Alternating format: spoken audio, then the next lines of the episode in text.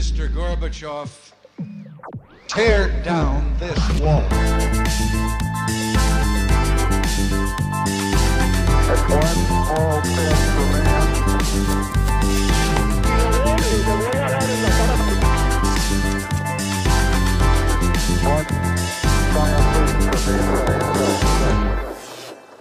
Hola, buenos días a todos y bienvenidos a un nuevo programa de Acaparchando. Hoy la verdad que tenemos un invitado que pues va a ser una locura en los próximos, las próximas semanas y no, pues, no, no nos, no nos queríamos perder la oportunidad de que viniera a contarles. Aquí tenemos al señor Felipe Arango que nos va a contar desde la vuelta al mundo en bicicleta. ¿Qué dice mi hermano? ¿Cómo está? ¿Cómo va todo? Gracias, Rafa, gracias por invitarme, marica. No, no. Pues intentando venir. Sí, sí, la verdad que por fin se pudo concretar. Como ven, estamos de vuelta aquí en lo que en algún momento fue nuestra casa.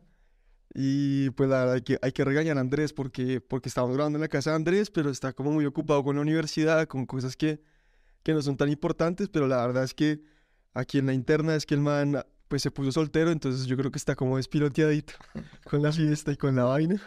Entonces, pero no, no, no, lo- no lo quiere aceptar, así que pues aquí hay un llamado de atención para, para Andrés, para, para que la audiencia lo regañe, porque... Jalar de orejas. Sí, claro, porque veníamos grabando en, pues ya teníamos estudio propio casi, pues que era la casa de Andrés, pero estábamos ya de locales y tocó aquí volver a pedir prestado, que siempre es un, un paso para atrás, pero para que, para que todo el mundo sepa la, la razón, para que haya aquí full disclosure. Bueno, pero está bueno el paso para atrás. Sí, sí, sí, la verdad, aquí somos muy felices, pero, pero siempre, siempre hay que, hay que, hay que pues poner a la gente al tanto de nuestras vidas siempre. Bueno, mi hermano, entonces, cuéntenos un poquito qué es, pues, lo que va a pasar ahorita. Estás, usted ahorita me estaba contando que trabaja, pues, hizo el proyecto de agua de la Guajira, trabaja en el Ministerio de Vivienda, trabaja en el gobierno Duque, se quedó en el gobierno Petro y ahora se va a ir a, hacer tremendo viaje. ¿Cómo, es esta aventura? Pues, marica, mm, arrancó en tres semanas. Eh, la idea así básica es salir de Colombia por la derecha y volver por la izquierda. O sea, como literalmente darle la vuelta al mundo. Salgo a Barcelona el 16 de marzo em, y pues ahí arranco. Son tres meses que usted puede estar máximo en el espacio Schengen, entonces son tres meses viajando en Europa, después la idea es Bielorrusia, Ucrania, digamos que una parte de Europa del Este. Pero Ucrania, o sea... Claro, a ver, esas son decisiones que uno toma en el camino, obviamente, pero pues Ucrania es muy grande, ¿no? Entonces no es lo mismo la Ucrania de al lado de Moldavia o de, digamos, de la, de la zona eh, oeste de Ucrania que, que la zona del Donbass, ¿no? Y si usted quiere entrar a Bielorrusia y poder bajar, pues le toca sí o sí entrar por Ucrania. Y si hay gente que está pasando por ahí, o sea, en Ucrania la gente sigue saliendo de, fiesta, ¿no? No, es una cosa que, que, que suena muy loca, pero pues cualquier persona se puede poner a, googl- a googlearlo y pues va a encontrar que igual no es como que el acceso esté restringido, ¿no? Sí, ok. Para poder bajar y ya a Rumania, digamos Europa del Este, y quisiera volver a entrar a Europa, tal vez viajar por ahí un mes por Italia, probablemente cruzar por el Adriático, si no, pues digamos por, por la parte norte, em, tal vez por Suiza y bajar. Eh, y después volver a cruzar el, Adri- el Adriático hasta Grecia, o si me falta hacer algunos países de Europa del Este, Macedonia del Norte, bueno, no sé si alcance a entrar a Bosnia y Herzegovina antes, bueno, no sé. Y después Grecia, y después de Grecia ya usted llega a Turquía y ahí tiene, arriba tiene el Mar Negro y un poco más hacia el este tiene el Mar Caspio. O sea, esos son como esos dos círculos que usted tiene ahí y ahí ya empieza, digamos, usted en Georgia se puede quedar hasta un año sin visa. Eh, em, y entonces ahí como que usted tiene que decidir qué va a hacer. Entonces yo tengo una idea de cruzar el Mar Caspio, hacer Asia Central, de pronto Kazajistán, volver a entrar. Y después Irán, Pakistán, India. Y como que ahí también usted tiene que tomar la decisión si va a entrar a Nepal o no. O sí, o sea, como que ahí lle- llega un punto en el que usted tiene que empezar a tomar decisiones porque ya eso, pues Oriente es otra vuelta, ¿no?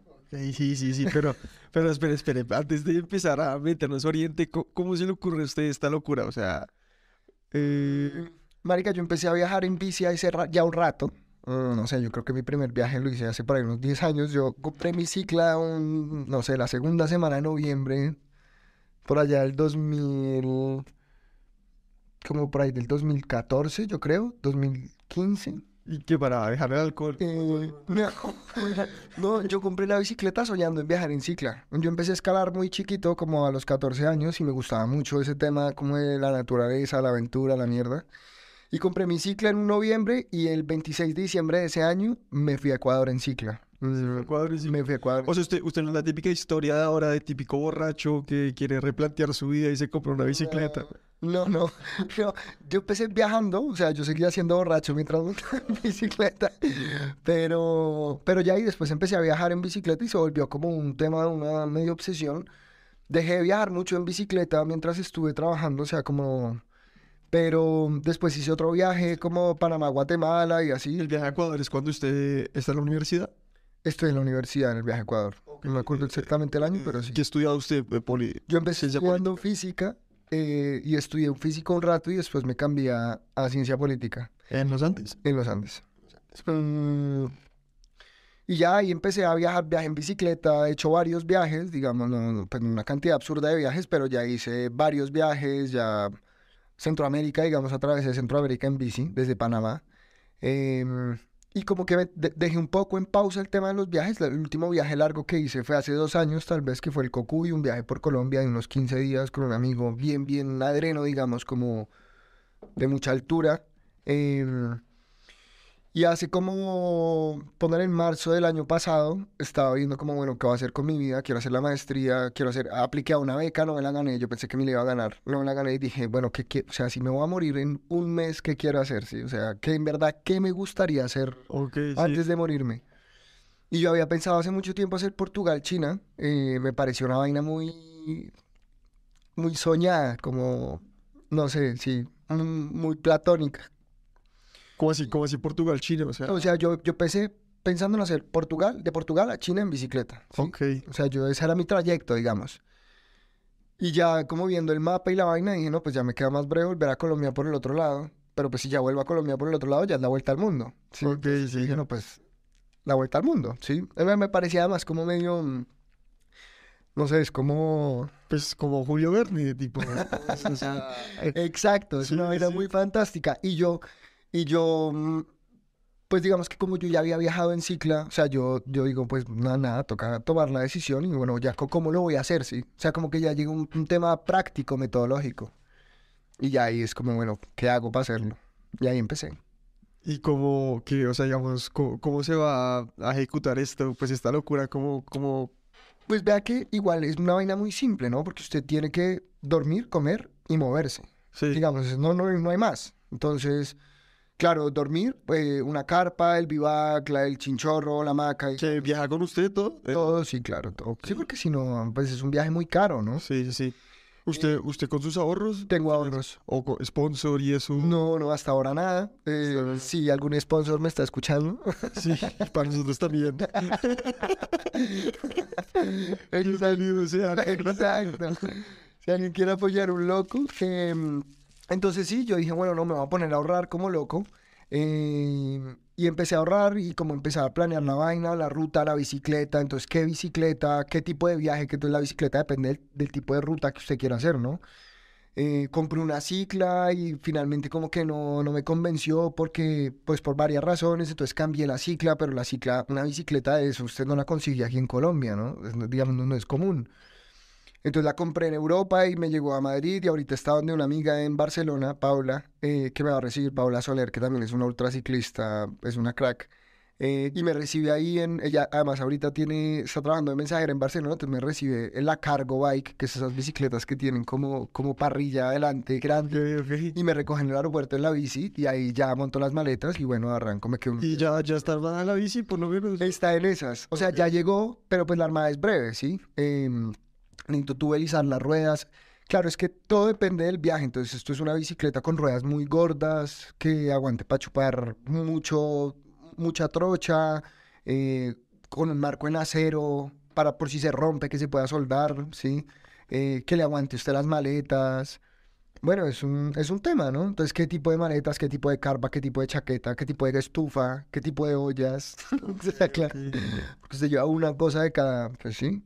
¿Y qué, cuál es su plan? ¿Cómo de ollas y eso para comer? Eso sí. Tengo una estufa, ahí en Instagram tengo, tengo algunos videos de algunas de las cosas que me voy a llevar. Yo llevo una estufa a gasolina, es como una estufa marca MSR, digamos que yo la tengo principalmente a gasolina, pero por ejemplo en Asia Central no se usa la gasolina. Entonces tiene como un adaptador para poder usar gas o para poder usar petróleo o para, sí, digamos como, dependiendo de la zona, usted tiene un combustible u otro. Pero es como una bombita de gasolina y usted lo prende y, Y hay, hay en Instagram tengo unos videos como de la carpa, del teléfono satelital, de, sí, como si uno quiere ver cómo que se lleva uno para la vuelta al mundo. Pero lo que le digo, no son tantas cosas, sino lo importante es ir al, al grano, ¿sabe? Como algo que le sirva. Entonces, la chaqueta que le aguante a usted más de 30 mil milímetros columna de agua, eh, eh, no sé, los, por ejemplo, las medias impermeables, es una vaina que me, el frío es lo que más, el frío y la humedad es lo que más me, me raya la cabeza, ¿sí? Pues porque si usted estaba chupando menos 15 grados centígrados y, y está mojado, pues Oye, es que hay vainas que uno no sabe que se necesitan hasta que uno hace las cosas, digamos, me, me, me explico, como, alguien que nunca ha jugado fútbol 5 no sabe que a uno se le mete las pepas del sintético, ¿me entiendes? Esa es la típica, como el típico ejemplo que yo digo que hasta que usted no juega fútbol 5 no sabe eso, y todos los que hemos jugado fútbol 5 lo vivimos. Cuando uno viaja en bicicleta, ¿cuáles como est- estas cosas? O sea, que son como, o viaja por harto tiempo, que es algo que usted dice como, oiga, la primera vez no llevé esto y es esencial ahora. Pues, bueno, cuando yo me fui a Ecuador lo llevaba aislante, aislante para la carpa. Entonces, yo Ok. tenía mi- Ah, mi ok. bimba y llevaba la carpa y obviamente pasaba unas noches de mierda. Ahorita llevo un muy buen aislante, eh, eso digamos que va por una vaina que se llama valor R. Entonces, entre más grande sea el valor R, más aislante, es más aislante. ¿sí? Yo llevo uno que le sirve a usted si va a hacer el Everest, 5 de valor R. Mm, llevo un chinchorro porque hay veces que es mamón usted llegar a armar la carpa, ¿no? Entonces usted llegue, arme la carpa y al día siguiente sí. guárdelo y todo. Entonces yo llevo un chinchorro que uno puede cuadrar dentro de los, de los árboles. Yo, esto, digamos, este tiempo he pasado mucho tiempo con los guayú y he aprendido también mucho a, a vivir simple, digamos. Ellos vi- viven en chinchorro y duermen en eso y como es fácil. El tema de la estufa, de pronto unos cuchillos, saber qué cuchillos llevar, como uno para que le sirva para cocinar, el otro para hacer maricaditas, digamos, cortar una cuerda, abrir un empaque, lo que sea. Uno por si le toca echar, o sea, si le toca echar machete, digamos. Sí, sí, sí. Em, ¿qué otra cosa? Si vea, por ejemplo, cosas que solamente que no haya llevado antes y que voy a llevar ahorita. Voy a llevar un comunicador satelital, que ese es como mi seguro de vida. Entonces, si usted le pasa algo, usted puede pichar un botón y eso lo conecta. Usa la red de satélites Iridium, que es la de Garmin. Entonces usted picha eso y, digamos, lo conecta con la red de satélites y llega alguien, sí, como a salvarle el culo. Ok, sí. Espero no usarlo, pero ese es un tema, ¿no? Como también pensar que puede salir mal. El botiquín también es un botiquín que he pensado mucho, pues porque no es como que usted... Hay sitios donde usted fácilmente puede acceder a los servicios de salud.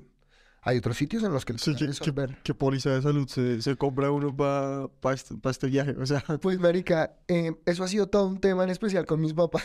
claro, o sea, la, la gastaría, o sea, dedicaría su año a eso. O sea, No, no, no, no. Pues vea, la opción que tengo en este momento es este tema del, del coso satelital. Yo creo que yo estaba pensando en cancelar la EPS, pues porque no quería tener un gasto recurrente ahí por 12, 3 años. y aparte se van a acabar ahorita.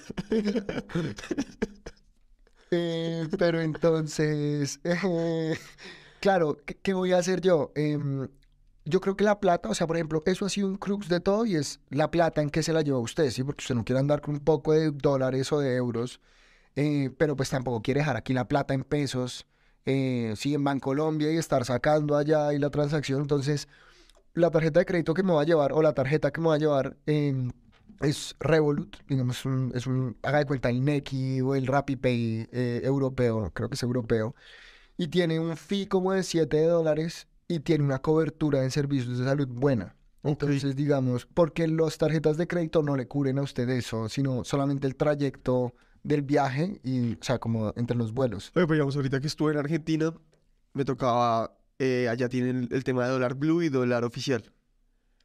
Eh, dólar, pues oficial, usted pues pierde mucha plata si, si usa su tarjeta de débito porque se lo cambian a, a dólar oficial en vez de dólar blue. Entonces, para, para digamos, la gente que, que no sabe, muy brevemente, es que el, no, no dejan que el libre mercado opere, sino que ponen un, un control de precio, como un control cambiario, y se inventan cuánto, a cuántos pesos argentinos está el dólar. Entonces uno pierde mucha plata si pagan tarjeta de débito eh, en dólar o en porque hacen la convertibilidad oficial, entonces le toca a uno andar en un país que tiene bastante inflación con pagos de billete así. ¿Usted ahorita cómo, cómo va a hacer ahorita? La la plata en Bancolombia y Revol- Revolut le ayuda a que, a, a, digamos, estar como, pues a no tener que, a que no le cobren todas estas cosas que siempre nos cobran. Marica, vea, yo, yo, yo en- voy a dejar una plata en fiat acá en Colombia, o sea, en cash, en papel, ¿sí? En euros y en dólares, ¿sí? Em, y me llevo una plata en cash. Entonces, una plata la consigno en el Revolut, ¿sí? Y la otra plata espero que me la vayan consignando a medida que voy viajando, porque tampoco quisiera llevar una tarjeta con toda la plata, ¿sí? Medio embalado. Y pues dejo una, una cuenta Bancolombia abierta eh, y mis tarjetas de crédito acá también como sin cuota de manejo. Pero ese es un poco el crux. Ah, bueno, me regalaron una tarjeta de Binance em, y yo tengo, digamos, mi cuenta en Binance, eh, que también es una vaina que me da seguridad porque, eh, o sea, en cualquier lugar del mundo, en este momento usted casi que puede acceder a, a sus criptos, ¿no? Que ese es como, ese es como mi, mi opción B. Pero mi plan A es Revolut, mi plan B es la tarjeta de Binance y pues igual tengo mi plata acá en Bancolombia, ¿sí? Y pues no sé, me tocará buscar un efectivo alguna mierda así en algún lugar del mundo. Pero, pero sí, yo, yo creo que ese es el manejo que le voy a dar por ahora. Y mis tarjetas de crédito colombianas que también espero no usar, ¿sí? Pero pues uno no sabe en qué momento lo necesite para algo. ¿Y qué fue lo y digamos que es lo que le gusta tanto de viajar y lo motiva a usted a hacer esto? O sea, porque dice, si me morirá mañana, esto es lo que quiero hacer. Marica, vea que yo creo que, y es algo que he visto mucho en el servicio público, eh, yo quisiera mejorar mi relación con Dios, ¿sabe? Como encontrar mi lugar en el mundo. eh, y yo creo que la forma más básica de, de, de conectar con Dios es viajando, vea. O sea, vea, vea, vea, incluso antiguamente los peregrinajes era una forma muy directa de usted relacionarse con Dios, en cualquier entendimiento que usted tenga de Dios, ¿no? Sí, este es el Camino a Santiago, pues, que es como Por ejemplo, más sí. Claro. Pero, pero sí, yo creo que quisiera, marica, aprender, no sé, quiero, quiero, no sé, ser una persona más sabia, yo quisiera encontrar un poco mi lugar en el mundo, así, como andar tranquilo por la vida y, y sentir que pertenezco un poco. Más allá de la aventura, más allá de conocer otros sitios, sí, como ese sentimiento de éxtasis de usted estar en la mitad de la nada y sentir que pertenece. Es, es parecido como un ácido, ¿sabe? Como en verdad es, es una cosa alucinante, es una experiencia existencial. Y yo no me quiero morir sin eso, ¿sí? O sea, yo no me quiero morir sin tener una o muchas aventuras. Y para mí es como el momento. Ya llega un momento en el que usted ya empieza a trabajar, tiene más responsabilidad, más trabajo, no sé, familia, lo que sea, más poder y ya. Yo lo viví ahorita. Tomé la decisión de, pues, ir a Argentina eh, a ayudar a un amigo en un tema de polo y a ver el mundial porque dije, después cuando empiece a trabajar, no es, o sea, pues yo estaba trabajando en firma de abogados, mi último semestre de Derecho, para, para definir si era lo que quería hacer o no. Y les decía con los que trabajaba que nunca escucharon el podcast, pero si lo escuchan, les mando un gran saludo, pero nunca lo escucharon. Eh, que era ahorita o nunca, ¿me entiende? Que era mundial, el me encanta el fútbol y, y que, que esas son las vainas que usted o, las hace ya o no las hace nunca. Y ahorita que terminé la universidad y que me tocó pues COVID toda la vaina, sí le digo a todo el mundo como, oiga, aproveche, como es la época para hacer como alguna, como esas vainas que uno nunca, nunca va, va a vivir y, y la gente que vive afán por trabajar no, no, no tiene mucho sentido, la verdad. Sí, sí, vea que igual es, es- siempre uno deja atrás cosas cuando toma decisiones de estas, ¿no? Pero yo siento que el instinto también es muy sabio, o sea, como que uno tiene una corazonada que le dice por dónde tiene que caminar. Igual uno se caga del susto, ¿no? O sea, es como que no hay miedo, pero yo creo que en el fondo uno sabe, cuando uno está suficientemente atento a su intuición, a sus instintos, como que sabe en realidad qué es lo que quiere hacer con su vida.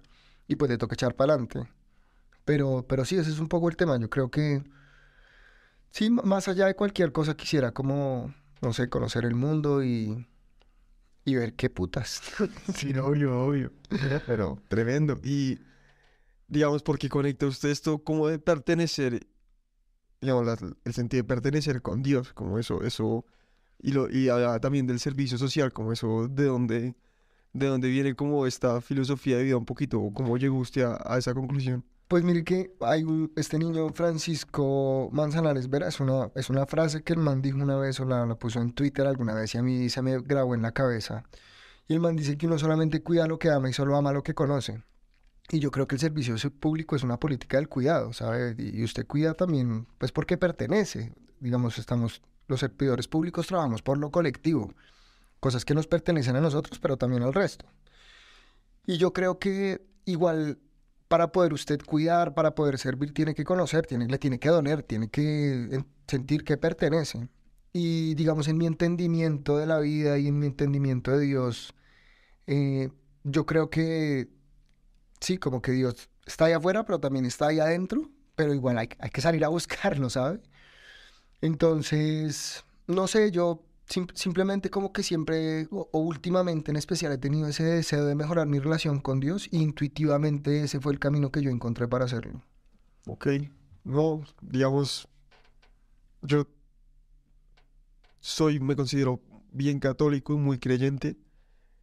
Y esta opinión que le voy a decir ahorita me gana muchas críticas siempre que estoy con mis amigos, pues que siempre estamos como parchando y yo les digo que, que el problema que tiene mi generación de salud mental tiene, está muy ligado a que no sentimos que pertenecemos a algo superior y que usted no siente que su vida tiene como alguna trascendencia y que, y que tiene mucho que ver con, con que la gente se volvió, no sé si atea o, o, o agnóstica, porque no soy, no conozco muy bien esta terminología, tampoco voy a pretender, pretender saber mucho, pero como que ya no ordenan su vida a partir de algo más trascendente y creo que el ser humano necesita creer en algo, como reemplazar, tener, o sea, ordenar su vida a partir de algún sentido.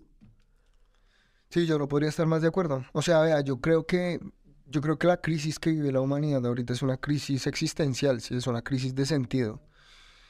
Y creo que el problema más grande que que afronta la humanidad ahorita como en un horizonte de supervivencia, teniendo en, cambio el en cuenta el cambio climático, la guerra y lo que sea, es una crisis de cooperación, ¿sí? Y yo no creo que haya una forma distinta de cooperar que si usted no siente que pertenece, ¿sí? O sea, si usted tiene, para poderse montar en el barco con los otros o lo que sea, pues primero tiene que entender de dónde viene y para dónde va, o por lo menos significarlo.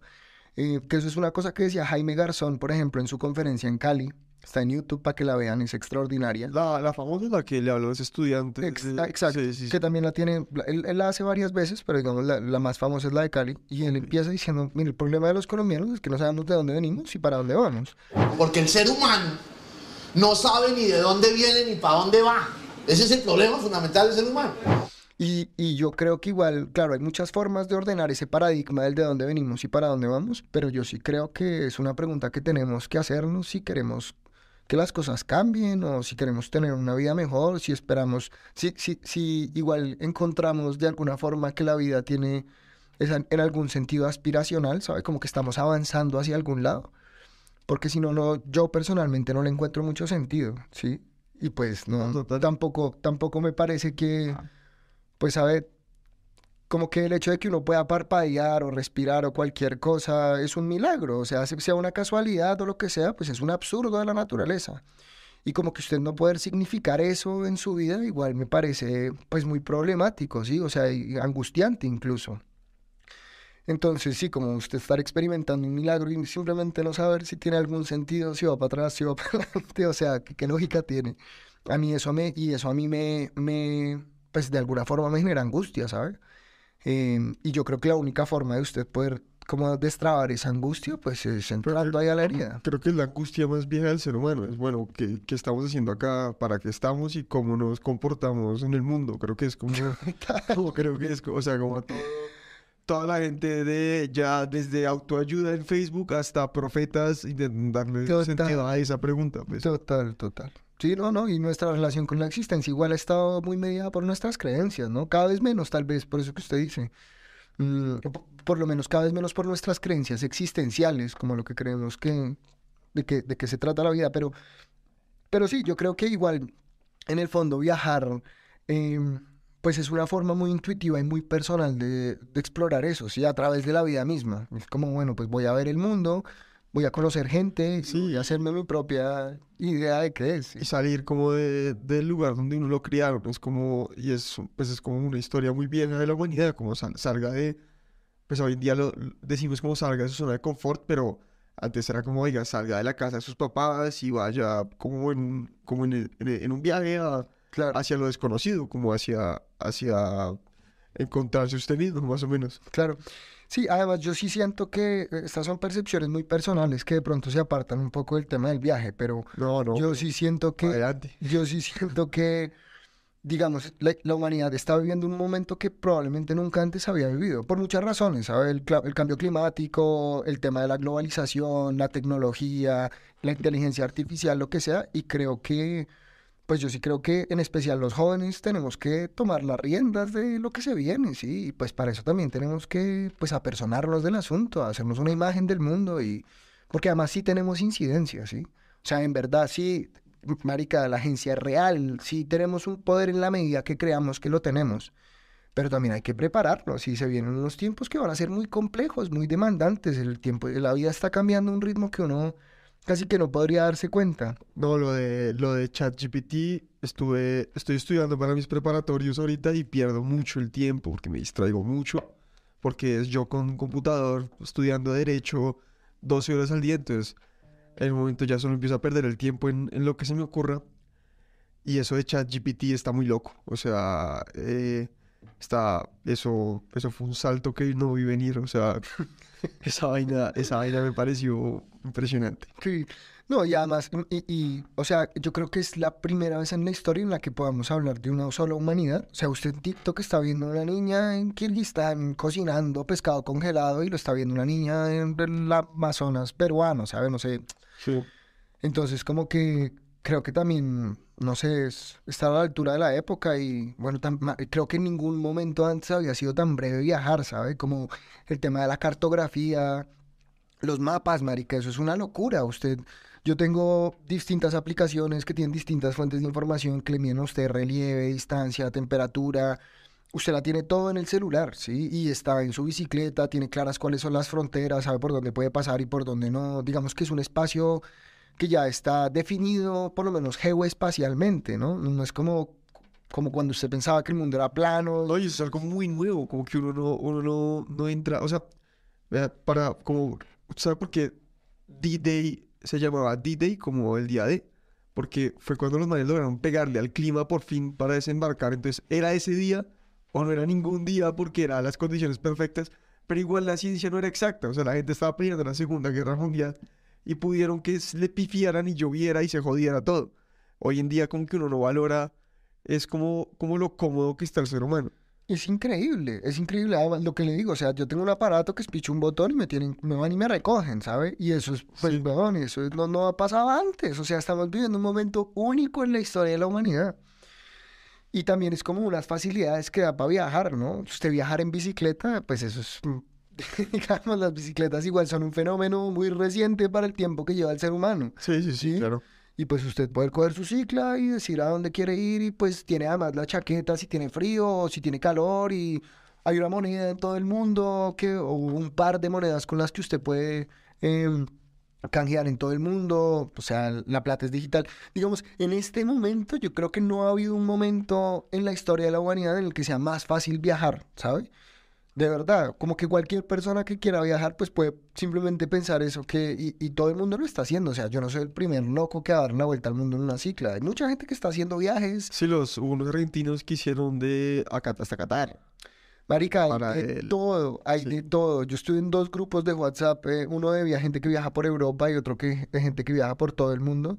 Y usted ve de todo, de todo. E- El récord de la vuelta al mundo en bicicleta es un man que la hizo en 78 días. que Se llama, creo que Beaumont, Beaumont, no sé, está en francés, pero, pero el man lo hizo, hacía como 380 kilómetros en promedio al día. El man se rompió el codo en Rusia, o sea, obviamente tenía su equipo atrás con una gente y el man viajaba en una bici de contrarreloj, pero pues el man se demoró 78 días. ¿Cómo así de contrarreloj? Que es como... La que tiene los codos, o sea, la- son las bicicletas que no... Sí, son como las que usan en triatlón. Aquaman, las de los capos o... Eh, haga de cuenta, exacto. Ok. Como las que usan en triatlón de, de, o de contrarreloj, no sé. Es como una modalidad distinta. No tengo ni idea de bicicleta. Yo creo que la última vez que monté en bicicleta fue para ir al colegio. Una. Son, son bicicletas como más aerodinámicas, como que la espalda también está más cómoda. Es otro tipo de cicla. Ok. Pero sí, es un momento en el que uno puede hacerlo, ¿sí? Y, y, y como que, a ver, ahora que yo ya estoy montado en, en que lo voy a hacer, sí, como que lo más difícil realmente es tomar la decisión. Como que usted dice, bueno, fue puta, voy a hacer esta mierda y, y voy para adelante. Pero cuando usted ya empieza a encontrar las formas, pues sí hay muchas formas. ¿Cuánto tiempo ahorró usted para, para este... Póngale un año. O sea, yo, yo, mi idea es llevarme, no, bueno, no sé si, sí. O sea, yo, yo esperaría gastarme entre 500 y 700 euros, dólares al mes. Hay sitios donde usted se puede gastar bastante menos y hay otros donde le va a costar gastarse eso. Vea, yo he visto gente que viaja el mes en Europa pagando celular a 348 dólares el mes con comida y pues es que la dormida duermen en wild camping o pueden quedarse en casas de gente por páginas de internet. No, es que yo, digamos, yo ahorita me he dado cuenta que si usted quiere vivir caro es muy fácil, pero si uno quiere vivir barato también es fácil. Es tomar decisiones, pero que uno... Sí. Pero, pero que, que hay cosas muy baratas, buenas y que usted puede comer barato y la vaina no, no es tan difícil. No, y menos si usted lleva estufa y todo y sus ollas, pues puede cocinar. Claro, digamos que yo tampoco quisiera vivir de una forma miserable y también y, y tampoco quiero, o sea, no quiero tener restricciones espaciales por el tema de la plata, como no, no puedo ir a Suiza porque, marica, no tengo 10 euros. Yo no quisiera eso, ¿sabes? O sea, Sí, pues. Pero pues tampoco estoy, mi pretensión no es gastarme mil euros al mes, ¿sabes? Yo qui- quisiera viajar, viajar barato, pero pues viajar cómodo, ¿sí? Eh, poder, si paso a un sitio y hay una panadería rica, pues espero que no me duela gastar un pan de 3 o 4 euros, ¿sabes? Mm, pero pues hay formas y cada quien ajusta, ajusta su presupuesto y digamos, sí, hay, hay gente que viaja y trabaja, ¿sí? Entonces, no sé, yo, yo por ejemplo, yo creo que tengo plata para por ahí año y medio, dos años y espero que el viaje se demore entre dos y cuatro. Entonces eventualmente voy a tener que encontrar la forma de, de ganar plata, ¿sabes? Con lo que sea, o con las redes, o con lo que sea, ¿sí? O sea, no sé, no sé cómo voy a hacerlo, pero pues tengo que hacerlo. Sí, sí. Y- pero sí, ese es, ese es un poco el tema. Pero, ok, o sea, su, su viaje se demora de, de dos a cuatro, dos a cuatro años. No quisiera que se demorara menos de dos y más de cuatro me parece mucho tiempo. Ok, sí. Pero no quisiera que fuera menos de dos. Tengo un es amigo que hizo Cuatro años es una vida, o sea... cuatro años de arte, pues una carrera. Sí, es una carrera. Es una carrera. Pero pues, sabe, como que igual es una experiencia de vida muy bacana. Sí, muy bacano. Y uno de lo que uno debe aprender eh, viajando de todo debe ser impresionante. O sea, no solo llegar con una perspectiva muy bacana de todo. Sí, vea que hay una vaina. Yo soy eh, putamente TDAH, no sé, como que el déficit de atención y la ansiedad son todo un tema para mí, eh, Ok. serio. Y yo creo que eso también implica que poco le pongo el cuerpo a las vainas y poco tiempo paso conmigo, ¿sabe? Como estar aguantándome a mí. Sí. Sí, sí. Eh, Pasa, pasa. Claro, entonces uno siempre está haciendo alguna vaina, mirando para- el celular o Para, para mí este podcast es un logro porque llevo un año dándole y yo siempre soy de dejar las cosas bien a medias. O sea, de, de a los tres meses dejar matado todo. Entonces, también viajar es como ponerle el cuerpo, ¿sabe? Como también, bueno, a ver, ¿qué es lo que tengo que tramitar acá? ¿Qué es lo que... Sí, qué tan atascado estoy emocionalmente, necesito pasar un tiempo conmigo y, bueno, ver, ¿de qué se trata, ¿sabe? Como, bueno, como, ¿cómo puedo gestionar la vaina? O sea, en realidad, una de mis pretensiones con el viaje sí es llegar de nuevo a Colombia siendo una persona más tranquila, ¿sabe? Como que no me genere tanta ansiedad la vida. Y yo creo que igual ese tema de la ansiedad con la vida, pues sí tiene que ver mucho con la relación con Dios y eso. A mí el estoicismo me ayudó mucho. Me pareció chévere. Leí las meditaciones de Marco Aurelio Claro. y pues yo juego polo y me ponía muy como, como que pensaba mucho durante los partidos y toda la vaina y, y esa filosofía de vida, no sé si me volví como más, mal- más vale huevista, pero digo como bueno, pues yo llego hasta acá y ya lo que Dios quiera, como ya, Sí. pero me pareció chévere, pero sí, creo que hay gente que vive, uy, gente que vive muy, yo era de los que vivía muy, muy, muy ansioso por, por todo lo que pasaba y como que mirando redes todo el día y controlando todo y es, es feo, es bien, no, Es complejo. pero entonces, la ruta que yo le interrumpí y divagamos como por media hora. Sí, ¿qué saben? ¿Qué pensarán ustedes que están escuchando? Pero la, la, sí, está, ha estado de todo, pero, pero es que eso siempre pasa acá. Pero, entonces, ¿cómo es? Entonces usted llega a Barcelona y ahí, ahí, ahí es, pa- pa- sale hasta Francia. Voy para Francia, tengo un matrimonio y un amigo en Francia. En realidad, la fecha del viaje me la puso un amigo del colegio. Eh, el man me dijo, me caso el 14 de abril. Y yo quería hacer Portugal, China. Entonces yo dije, no, pues quisiera empezar desde lo más a la izquierda que pueda. Pero claro, no, no me daba el tiempo para llegar desde Portugal, porque el primer mes lo voy a hacer con un amigo, ¿sí? Y pues el man no podía tomarse mes y medio, dos meses de viaje. Entonces fue como, bueno, no, pues empecemos desde Barcelona. Llego a París y después, pues Holanda, Bélgica, Alemania, República Checa, digamos que tengo amigos en todas esas partes. Después lo que le digo, la salida, Bielorrusia, Ucrania, volver, es como una C, haga de cuenta, volver a entrar de pronto a Italia y salir por Grecia. Me hace mucha ilusión. En Grecia hay mucho Psychoblock, que es la escalada al lado del mar o del agua. mm, Ahí en Mykonos y en Kalimnos. Ok. Hay mucha escalada de roca de muy, muy buena calidad. Y después ya Turquía, y usted lo que le digo, tiene el Mar Negro ahí, eh, y ahí usted se puede quedar en Georgia, y ahí como que toca ver el tema de trámite de visas, entonces usted ver si va a coger por arriba, que son los Kistanes, o si va a coger por abajo. O sea, porque e- ese, eso que en la cabeza de muchas personas es como un hueco negro, pues son varios países, o sea, Turkmenistán, Kazajistán, Kirguistán, eh, Tayikistán, Y todos, Afganistán. Ahí todos son tierra de.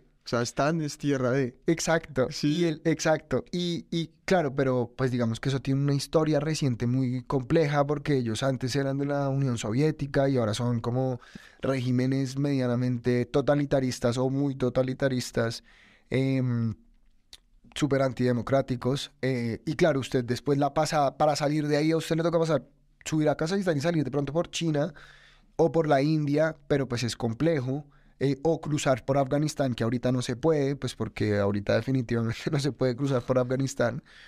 Entonces yo creo que mi plan va a ser, digamos, todas estas cosas uno las define ahí, ¿sí? O sea, no es como que ahorita estoy echando globos, pero la idea es, mi idea sería pasar el mar Caspio eh, y subir acá de- desde, desde Azerbaiyán, subir a Kazajistán. Y en estos grupos usted le dan recomendaciones. O sea, Usted puede hablar, claro, pero pues en el plazo de un año puede cambiar la cosa, ¿sí? ok, sí, claro. Eh, y depende mucho de la forma de viajar, porque hay mucha gente que no le gusta romper las normas y hay mucha gente que pasa países sin hacer el trámite fronterizo, ¿sí? O sea, como igual que como la gente se mete por el hueco a Estados Unidos, pues hay mucha gente que lo hace. Pero en estos países también lo hacen muy de turismo, porque son fronteras muy grandes, ¿sí? O sea, la frontera entre Pakistán e India son como 3.000 kilómetros, una mierda así. Entonces, pues obviamente es una, es una frontera infranqueable completamente. Entonces, pues... Sí, digamos que esa es mi idea. Después India me, me hace mucha ilusión conocer los Himalayas. Estuve muy obsesionado durante mucho tiempo con el budismo tibetano, eh, pero pues pasar allá también es un tema. Entonces usted tendría que llegar a Nepal, Katmandú y subir y meterse al Tíbet y esperar a que lo saquen o hacerlo con un tour. Lo que le digo, esas son cosas que usted revisa allá. Porque esperar a que lo saquen. Porque. Porque para usted entrar al Tíbet tiene que tener la visa y un permiso adicional, ¿sí? Pero el permiso tiene que estar acompañado con un agente de turismo. Y si usted no, no tiene un agente de turismo, pues usted se pasa y llega a Lhasa y cuando lo pillen las autoridades lo sacan de China. ¿Siempre fue tan bueno para la geografía usted o, el- o el viaje lo volvió? Eh, no, yo creo que en el viaje me aprendí todos esos nombres. O sea, como ya entenderlo en mi cabeza, qué país es qué país. Porque, por ejemplo, si me voy para África, no, no, no estoy tan clarito. Andrés, Andrés, el socio con esto, puede, puede recitar todos los países de África. Usted sabe, el mapa y sabe ubicarlos todos. Exacto, no. A mí me cuesta más trabajo África. O sea, a ver, tampoco soy el negado, pero. Pero, pero sí, digamos, obviamente cuando usted ya está pensando qué va a pasar por ahí, pues ya, claro, yo paso incontables horas viendo mapas, ¿no? Entonces, no, está esta cordillera, está esto. O sea, por ejemplo, el, el primer paso es en los Pirineos y llevo viendo, bueno, por dónde voy a pasar, por los Pirineos, además porque son, o sea, los Pirineos, los Pirineos son un lugar muy mítico en la historia de Occidente, ¿no? O sea, digamos, esa fue una de las fronteras del califato de Córdoba hasta el 1200 y los romanos y después los francos y Sí. sí, todo, como que es mucha historia y también es ver usted cómo, cómo la quiere ir armando. Pero sí, de- básicamente es llegar, o sea, yo creo que va a terminar llegando probablemente, mi, mi idea inicialmente era subir por China, después Japón, Japón, Hawái, Hawái, California, ¿sí? O Alaska, tengo un amigo en Alaska, digamos, eso era una opción. Pero últimamente también estoy pensando que de pronto cojo el sudeste asiático, em, Australia y Australia, eh, es, como, es como me siento como sudeste asiático, como si me hablaran de la Caracas. ¿sí me Aquí no Sí, somos como la Caracas y yo digo, hay un sentido. bravísimo, me parece. Sí, pero, pero vea que uno se imagina que viajar en bicicleta es bastante más duro de lo que en realidad es, ¿sabe? ¿Por qué? Porque usted hace el viaje en bicicleta lo duro que quiera hacerlo. O sea, si usted quiere hacer 20 kilómetros al día, hace 20 kilómetros al día. Si quiere hacer 40 kilómetros al día, hace 40 kilómetros. Si usted quiere hacer 300, pues hace 300, ¿sí? O sea, eso depende de usted. ¿Cuántos tiene, cuánto cree usted que hace al día? No, eso depende mucho de la zona. O sea, depende mucho de la región del mundo, depende mucho de usted qué quiera hacer, ¿sí? O sea, si usted de pronto tiene que subir mucho y no quiere dormir a más de 5000, pues mejor en un solo totazo subir y bajar. Ok, sí. O sea, eso depende. También depende de que también esté usted de estado físico. ¿Y usted ahorita se entrena para, para esto? Marica, yo he sido muy obsesivo entrenando en la bici muchos, durante muchos años de mi vida, pero últimamente no estoy particularmente juicioso. Sí, igual, Ok. ese es el último ítem. ¿Qué, usted- qué tiene la bici que es como adictivo para la gente que, eh, ah, o sea, es, es de la adrenalina o, o qué es como, porque veo que se les vuelve una pasión. Y, Sí. o sea, eh, con los caballos pasa igual, con, pues también la gente que se mete en motos también les pasa igual, como que es como esta adrenalina que tienen esas cosas, ¿o qué? Sí, yo creo que yo en la bicicleta encuentro lo mismo que encuentro en la escalada y es como mm, que me conecta, desconecta. O sea, estoy haciendo lo que estoy haciendo, ¿sí? está presente. Eh, exacto. O sea, yo en la bicicleta muchas veces, obviamente muchas veces en la bicicleta estoy encerrado conmigo, ¿sabes? Con la loca de la casa, que es mi cabeza. Pero, pero también muchas otras veces simplemente estoy ahí, ¿sí? Y eso se vuelve como que hay, veces que me sorprendo que llevo tiempo sin pensar en nada y simplemente estoy como viviendo, ¿sabe? Eso es bacano, eso es bacano. Y lo otro es que, no sé, es que lo puede llevar a uno a muchos sitios distintos, a muchos estados de ánimo distintos.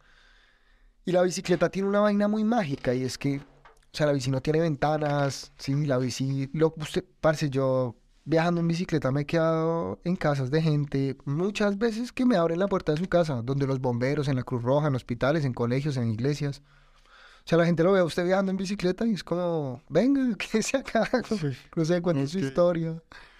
Que eso es bacano. Pero sí, yo, Porque hice la loca de, de, de la casa, o sea, la cabeza. Sí, porque, o sea, así, o sea, así ah, se pone muy, muy ansioso o, o, o porque, porque, pues como porque esa referencia, porque a todos nos pasa, o sea, A todos nos pasa, exacto. yo también les digo, pero ¿por qué piensas esas cosas? Exacto. No, es la loca de la cabeza. Eh, la- la- tenía un amigo que decía que, que, ¿cómo es que decía el man? Que el corazón sabe, por eso no pregunta, pero la cabeza no, ¿sí? Entonces todo el tiempo está ahí preguntando porque nunca sabe, ¿cierto? Ok, sí. Entonces, literalmente, yo creo que lo que lo lleva a uno a más estado de disconfort es la cabeza. Cuando usted pasa mucho tiempo dándole vueltas a algo, ya es- se puede poner como hostil incluso, ¿sí? Sí, totalmente. Que ese es parte del tema, ¿sabe? Como salir a estar usted todo el tiempo, o sea, no sé, la, la gente que lo está escuchando, como piensen cuánto, cuánto tiempo solos con su cabeza pasan realmente, sí, como compartiendo con su propia compañía. Uno se va de mucho, sí, o por lo menos a mí me pasa, yo me vado muchísimo. Entonces también es como, bueno, vamos a convivir. No, a mí, me tocó, yo cuando, cua- o sea, póngale para marzo de 2000, marzo de 2020, yo estaba haciendo intercambio en Barcelona y me quedé encerrado allá en COVID, me quedé solo, sin familia, como nada, y fue la primera vez que me tocó pasar como, pues póngale más de 12 horas al día solo todos los días de mi vida, y es como algo, o sea, yo decía que fue como el retiro espiritual más grande de mi vida, que fue como todo el día decir, como que toda su vida le va llegando esto a la cabeza y usted va como diciendo por qué, pues como por qué hice esto, por qué pensaba esto, es una vaina súper, como que se lo re- a todo el mundo le recomiendo tener una experiencia así, como de, de algún, alguna experiencia así donde le toque estar con él mismo. Sí, total. O ella misma. Sí, total. Em, e- es- eso es lo que más miedo me da en realidad. ¿Sabe? Como pasar tanto tiempo solo. Porque además yo, mi trabajo es un trabajo de pura gestión. Yo todo el tiempo estoy en reuniones, estoy hablando con gente. O sea, todo el día estoy hablando con gente, estoy pendiente de cosas. Y en este momento, pues es como desconectarse, ¿no? Eh, y eso me, eso me genera algo de ansiedad, ¿sabe? Claro, cuando ya llegue el momento, pues usted tiene que afrontarlo, pero, pero antes, o sea, antes de entrar a los micrófonos estaba hablando con Rafa y le decía, marica, estoy, estoy bien ansioso, me quedan tres semanas, Sí, sí, y estoy ansioso con el tema como de, bueno, ahora sí, y ni siquiera por Europa, o sea, siento que el primer año igual va a ser tranqui, pero llega un, punto en el mundo que se vuelve tan despoblado, tan grande, Y tan distinto. tan putamente distinto que sí que no sé, no sé, en realidad no sé cómo sea eso, ¿sí? Pero, y, y eso obviamente me genera ansiedad, aunque yo siento que cuando uno ya está viviéndolo, pues ya simplemente fluye la vaina. Sí. Bueno, mi hermano, aquí eh, ya tenemos que cerrar. Entonces, pues, le pido ahí un cierre y es, digamos, que cree, pues, digamos, cuando en tres años, cuatro años, cuando vea este podcast antes o después, porque va a estar bueno hablar con ustedes, pues, pues, qué mensaje se tiene, va a tener como para, digamos, que, que quisiera que le dé esta experiencia, así como para cerrar, así como en, en, en una frase o en dos frases. ¿Qué quisiera? que le dejará pues toda, toda esta experiencia, todo lo que va a vivir ahorita. Marica, en verdad, en verdad quisiera volver siendo una persona más tranquila, ¿sabe? Eh, una persona más tranquila y más sabia. Y quisiera también, pues, aportarle al mundo, ¿sabe? Para que cambiemos todos. Buenísimo, hermano. Entonces, muchísimas gracias por venir y, y ahí, pues, la verdad que mucha suerte en, en esta locura que se le ocurrió y espero que, que sea, pues, todo lo que usted espera, la verdad. Oiga, Rafa, gracias. Gracias por invitarme, marica. No, fresco. Bueno,